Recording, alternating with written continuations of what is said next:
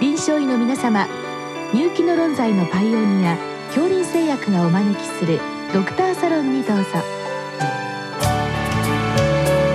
今日はお客様にセールカ国際病院眼科部長小沢陽子さんをお招きしております。サロンドクターは順天堂大学教授池田志学さんです。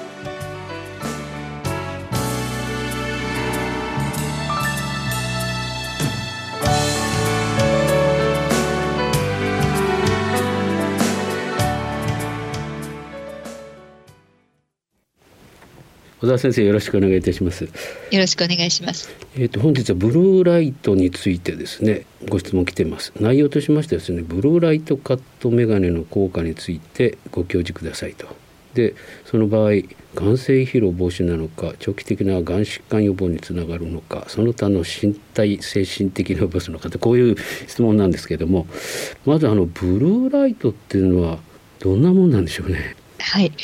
あの、ご存知のように、光には紫外線、可視光、赤外線などありますけれども、その中で可視光の中でも、波長によって青から赤までいろいろな色を呈します。その中の一番波長の短い、可視光の中でも波長の短いところを、えー、ブルーライトと呼んでおります。じゃあ逆に言うと我々が見ている青っぽいものの一部ということなんでしょうか？そうなるかと思います。でブルーライトっていうのはなぜこういうふうに注目されてるんでしょうか？はい。あのブルーライトは可視光の中でも波長が短いのでエネルギーが高いということが知られています。ですのでブルーライトに当たりすぎると強いエネルギーを受けて目の組織がダメージを受けるのではないかということが昔から言われてまいりました。えそこへ加えて最近 LED が流行っておりますけれども LED の含む波長はブルーライトがかなり高いということが分かっていましてそれもあって最近注目されるようになったかと思います。LED でできてるって言いますとやはりスマホとかコンピューターとかそういうことなんでしょうか？それは大いにあり得ると思います。ただ、人のデータというのがまだあまりありませんで、人がどれぐらい影響を受けるかというのはまだよく分かっていないところがあります。それに、えーと、その光源、スマホとかパソコンのディスプレイとかとの距離によっても受けるエネルギーが変わるということがありますので、そのあたりも含めてまだわからないところは多いです。あのもう歴史的に長い研究が行われているっていうんですけれども、どんな研究されてるんでしょうか？はい、え、動物実験が主だと思います。えー、例えばマウス特にあの白い色のマウスですと光にもともと弱いということが知られているので、えー、アルビノといいますか白いマウスを、えー、ケージに入れて蛍光灯などもしくは LED を当てるという実験がよく行われます。その入れておく箱は、えー、全面鏡張りになっておりまして、え、非常に明るくできるのが特徴です。それによって網膜のダメージ、細胞がだんだん減っていくといったことを指標に評価する実験がよく行われます。あのイメージとしますとそのアルビノマウスを1日のうち何分かそこの箱に入れて光浴びせてそれを何日か繰り返すという形なんでしょうか？あの、二通りありまして、急性期モデルが主に汎用されているかと思います。急性期モデルですと、1回1時間ないし2時間当てただけでも網膜がダメージを受けるという実験系があります。その際はやはりあの2000ルクス、3000ルクスという光の強さですので、例えばあのお部屋にある蛍光灯をじっと、ま、見つめてると、それぐらいのルクスになるというふうに言われていますので、そのぐらいの強い光を、ま、2時間見続けているといった実験系になります。えもう一つは慢性期の実験系もありまして、もっとずっと低い、え光ですけれども、確かにあの1日何時間、えー、何週間か当てるという実験系も見たことありますが、なかなかあの時間のかかる研究になってしまうので、えー、多くはなされていないと思います。なるほど。でも人間の場合に置き換えてみてですねこの蛍光灯をずっと23時間眺め続けるってまあ現実的ではないですよね。そうですね。このルックスの強さをですね、まあ、なかなかこうスマホだとかパソコンに置き換えるの難しいと思うんですけどもあのイメージとしてあのどのくらい一日そのスマホを見続けてですね何日ぐらいでとかいうのは換算できるんでしょうか？いや今のところそれはできていないです。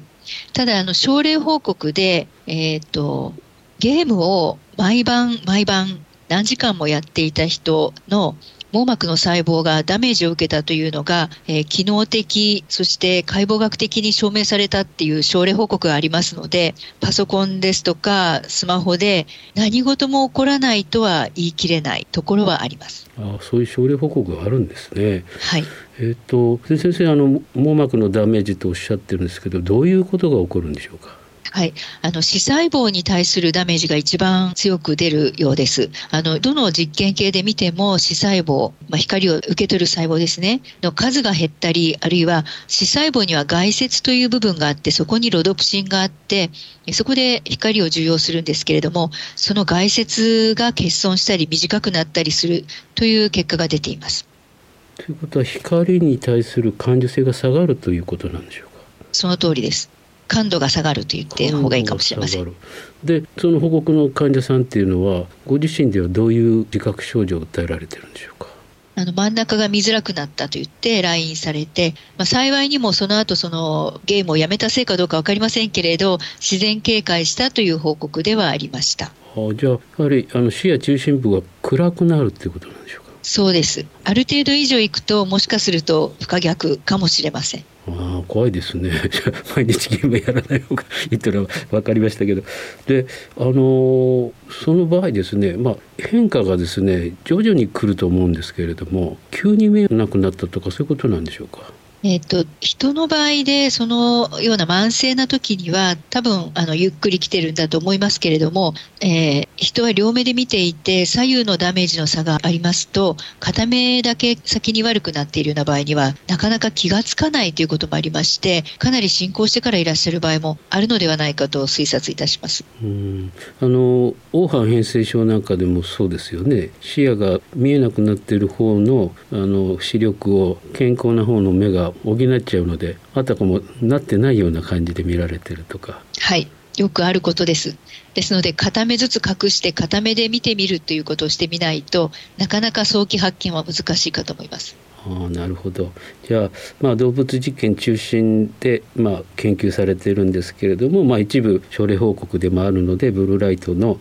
まあ、過剰って言いますか強烈なですねあの暴露はやはりちょっと目に悪いんじゃないかというのは、今考えられているということですね。はいそうですえーと、それであのご質問ですけれども、まあ、眼性疲労って、えー、非常に難しいと思うんですけども、はい、やはりあのブルーライトでそういうのを感じられるっていうかあのえー、訴えてこられる方って結構いらっしゃるんでしょうか？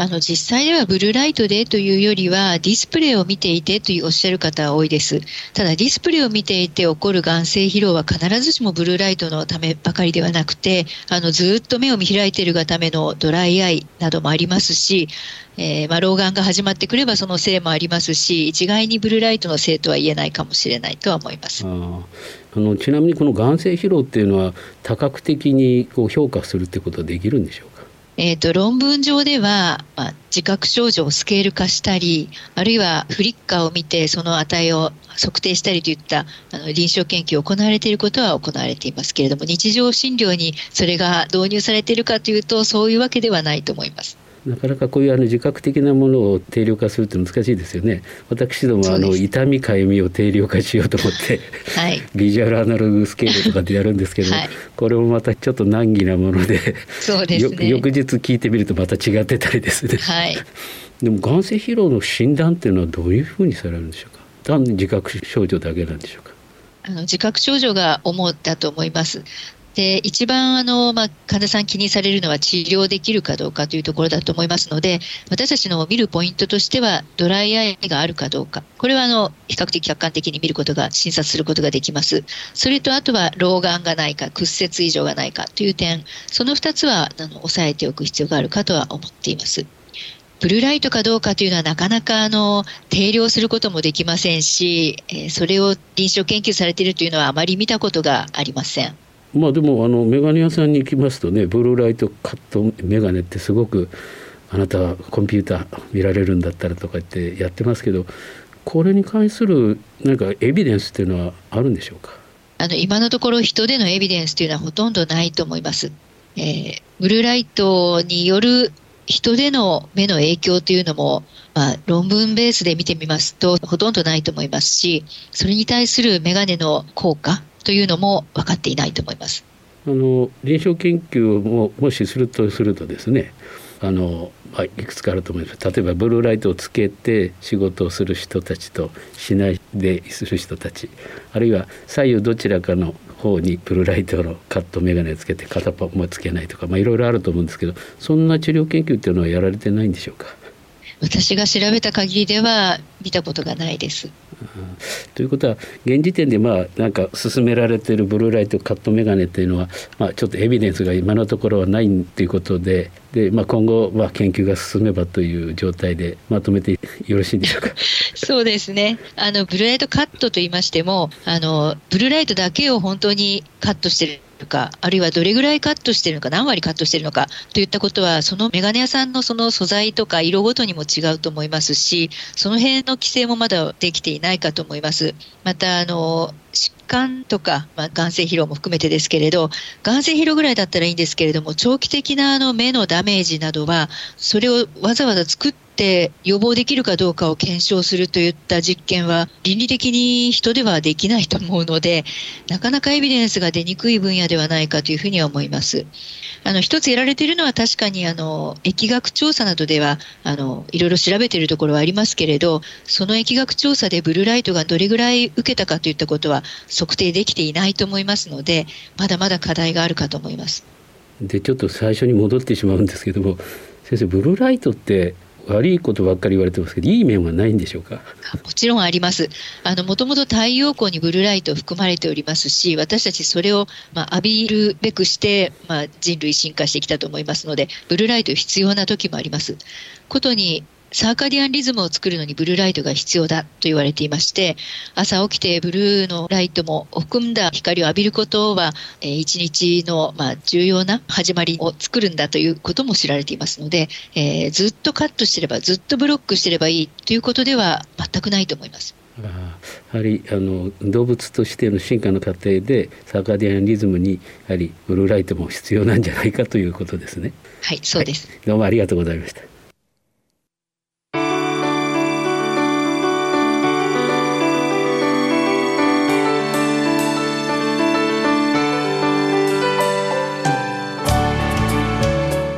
お客様はセールカ国際病院眼科部長小沢陽子さん。サロンドクターは順天堂大学教授池田志学さんでした。それではこれで恐林製薬がお招きしましたドクターサロンを終わります。